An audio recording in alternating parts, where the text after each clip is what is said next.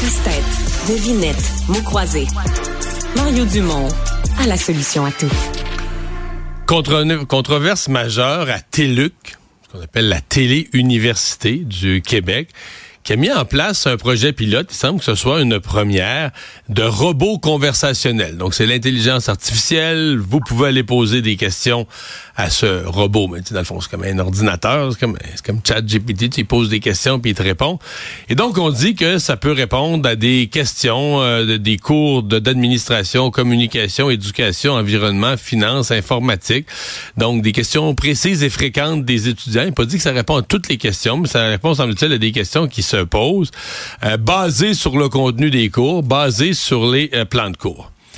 Alors, dénonciation de la FNEC CSN qui représente les enseignants, une résolution qui dit que c'est une attaque contre la profession enseignante, euh, que le Conseil fédéral, je vous lis la résolution adoptée, que le Conseil fédéral dénonce la décision de TELUC de recourir à des robots euh, conversationnels, que le Conseil fédéral euh, dénonce cette décision a été prise sans consulter le syndicat, parce qu'on aurait dû consulter le syndicat avant de faire affaire avec un robot. Quel est le potentiel de menacer la tâche enseignante des tutrices et des tuteur, rien de moins. Est-ce que les robots conversationnels volent des jobs comme les guichets automatiques jadis ont volé des, des jobs dans les caisses populaires? Caroline Kennel, présidente de la Fédération nationale des enseignantes et enseignants du Québec, affiliée à la CSN de la FNEC, est avec nous. Bonjour. Bonjour, Monsieur Dumont. Vous auriez voulu te consulter, mais c'est un investissement technologique. Consulte pas le syndicat pour ça?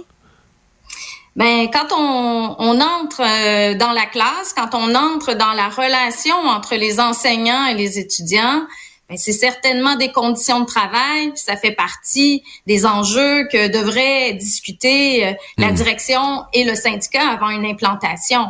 Euh, ça, ça nous semble évident. Vous l'avez dit d'entrée de jeu, c'est la première fois que nous, on voit là, qu'on confie une tâche d'enseignement à un robot conversationnel. Alors là, euh, vous l'avez lu, là, c'est un robot qui répond à des questions de compréhension sur des contenus pédagogiques dans des cours. Nous, on représente euh, les, les tutrices et les tuteurs de la TELUC.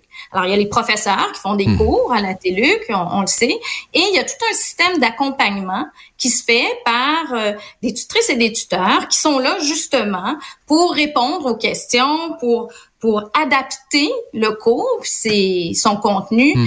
à la réalité individuelle des, euh, des étudiants puis des étudiants. Donc, oui, il y a une menace directe, il y a un danger là. Euh, si on continue ce projet-là, de dire ben là, on n'a plus besoin là. il y a le cours, puis après, ben il y a le robot. Puis euh, bonne chance aux examens. Mais vous n'avez pas l'impression que le robot va faire un bout, mais qu'il y aura toujours quelqu'un qui comprendra toujours pas ou qui va avoir besoin de quelque chose de plus individualisé, qui va avoir un incon... sais, le robot répond à une question générale, donc euh, ça va peut-être ça va peut-être enlever un peu d'ouvrage, mais euh, pensez pas qu'il va quand même avoir besoin d'un être humain. Moi, ça me paraît complémentaire les deux, mais est-ce qu'il faut exclure le robot pour ça? Ben, le robot, puis il y a des outils, hein, il y a toutes sortes d'outils. S'il est conçu comme une banque de questions, là, c'est un petit peu ce que dit la direction. Euh, inquiétez-vous pas, c'est comme Excel, là, des banques de questions. Euh, c'est là en appui seulement. Mais on veut bien le croire, mais je dirais que le silence de la direction par rapport à un, vrai échange, un vrai dialogue avec euh, ceux qui sont les principaux concernés, les tutrices et les tuteurs, mais ça, ça a de quoi nous inquiéter. Euh, S'il n'y en a pas de danger, si on se dit ben c'est là en complément, ben, qu'on le dise, puis qu'on rassure euh, celles et ceux qui sont au cœur là de, de cette démarche là pédagogique, puis on n'aurait pas de problème. Mais après là on parle d'une démarche puis des questions qui se posent là depuis des mois et des mois. Euh, le projet pilote va de l'avant. Et, ce qui nous inquiète aussi, c'est qu'on connaît pas le plan de match. Nous, ce qu'on réclame, c'est une, une réflexion critique où on s'en va avec ça? Est-ce que c'est simplement euh, de valider auprès de quelques étudiants de quelques cours ou on va étendre ça à tous les cours de la TELUC? Euh, quels sont les impacts sur euh, l'apprentissage véritablement? Puis vous l'avez dit, ça coûte de l'argent, hein, ces compagnies-là qui font des robots. Puis je dirais, c'est quand même ironique. La compagnie Magma Learning, ce produit-là, elle l'appelle tuteur. Donc, euh, je pense qu'on peut faire l'équation assez rapidement entre euh, le remplacement et ça, ben, ça attaque la relation même de l'apprentissage. On est en enseignement supérieur, c'est complexe. Hmm. Mais je veux dire, je veux pas être bête et plate, là, mais je veux dire, on est dans un contexte de pénurie de main-d'œuvre. Si jamais la machine est tellement bonne qu'elle remplace les tuteurs, je veux dire, euh, je pourrais vous raconter, là, depuis la révolution industrielle, le nombre de métiers qui ont disparu ou, ou de choses qui ont été remplacées par une machine. Moi, je pense pas que dans le cas d'un enseignement, ça va le faire complètement, mais est-ce qu'on va s'empêcher? Est-ce qu'on va empêcher les universités d'investir là-dedans? Est-ce qu'on va empêcher le progrès technologique? Est-ce qu'on va empêcher des nouveaux outils euh, d'arriver, d'être testés, des projets pilotes? On a l'impression que si, si l'intelligence artificielle fait son entrée à quelque part là, dans le monde universitaire, c'est le, le premier endroit, c'est le lieu du savoir? Ben, il y a un lieu du savoir, puis il y a aussi un lieu de réflexion éthique et critique. Je vais vous donner l'exemple euh, euh, du ministère de M. Fitzgibbon qui a sorti le 5 février dernier à travers le euh, attendez, l'innovateur en chef un rapport qui dit la première chose, c'est qu'il faut pour l'IA, l'intelligence artificielle, une loi cadre, hein, pour faire en sorte que, euh, parce qu'il y a des risques qui sont très sévères, il y a un déploiement puis un développement qu'il faut baliser et non pas laisser de manière sauvage. Ce qu'on voit à la télé, puis dans d'autres universités, puis potentiellement ailleurs en enseignement, c'est le fait que euh, on le fasse avec un enthousiasme délirant, je dirais, et euh, mais sans sans balise, sans réflexion, sans véritable cohésion. Puis là, je fais le parallèle avec le ministère de Madame Derry qui nous a invités au printemps 2023 à une discussion à cet égard-là et qui depuis ne donne aucune balise, qui ne euh, qui, ne parle plus de ce de ces enjeux-là.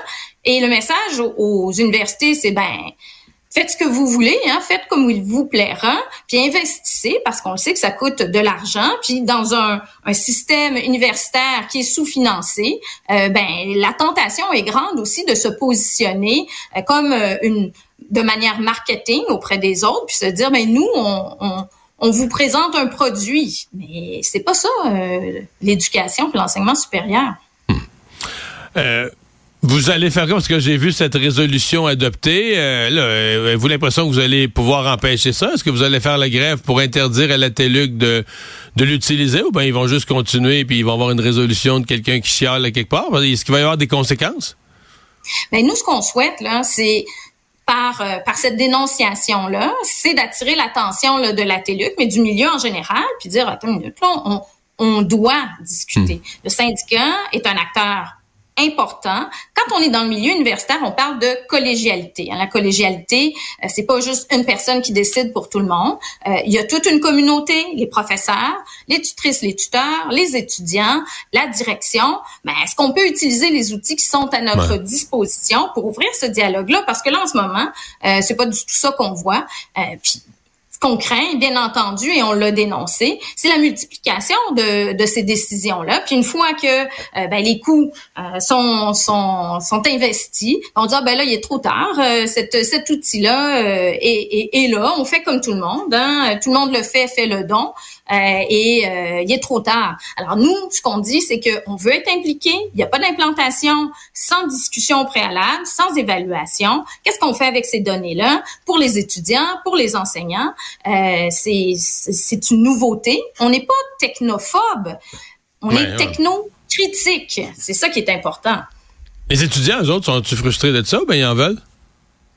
Ben, les étudiants, je sais que euh, il y a eu des, on a tenté de, de les, euh, les contacter. Ils n'ont pas encore répondu. C'est une expérimentation qui, qui a commencé au mois de janvier. Hein, fait que dans cette perspective-là, euh, ah on, espère qu'ils vont pouvoir faire partie de cette réflexion-là, parce hmm. que à terme, il y a, il y a, je dirais, il y va de la qualité même de euh, de l'apprentissage, de l'éducation, de l'enseignement. Euh, hmm. Et puis hmm. euh, au Québec, mais de manière plus large, là, cette relation là, elle est à protéger. À suivre, Madame Canel, merci d'avoir été là. Au revoir. Merci à vous, Monsieur Dumont. Au revoir.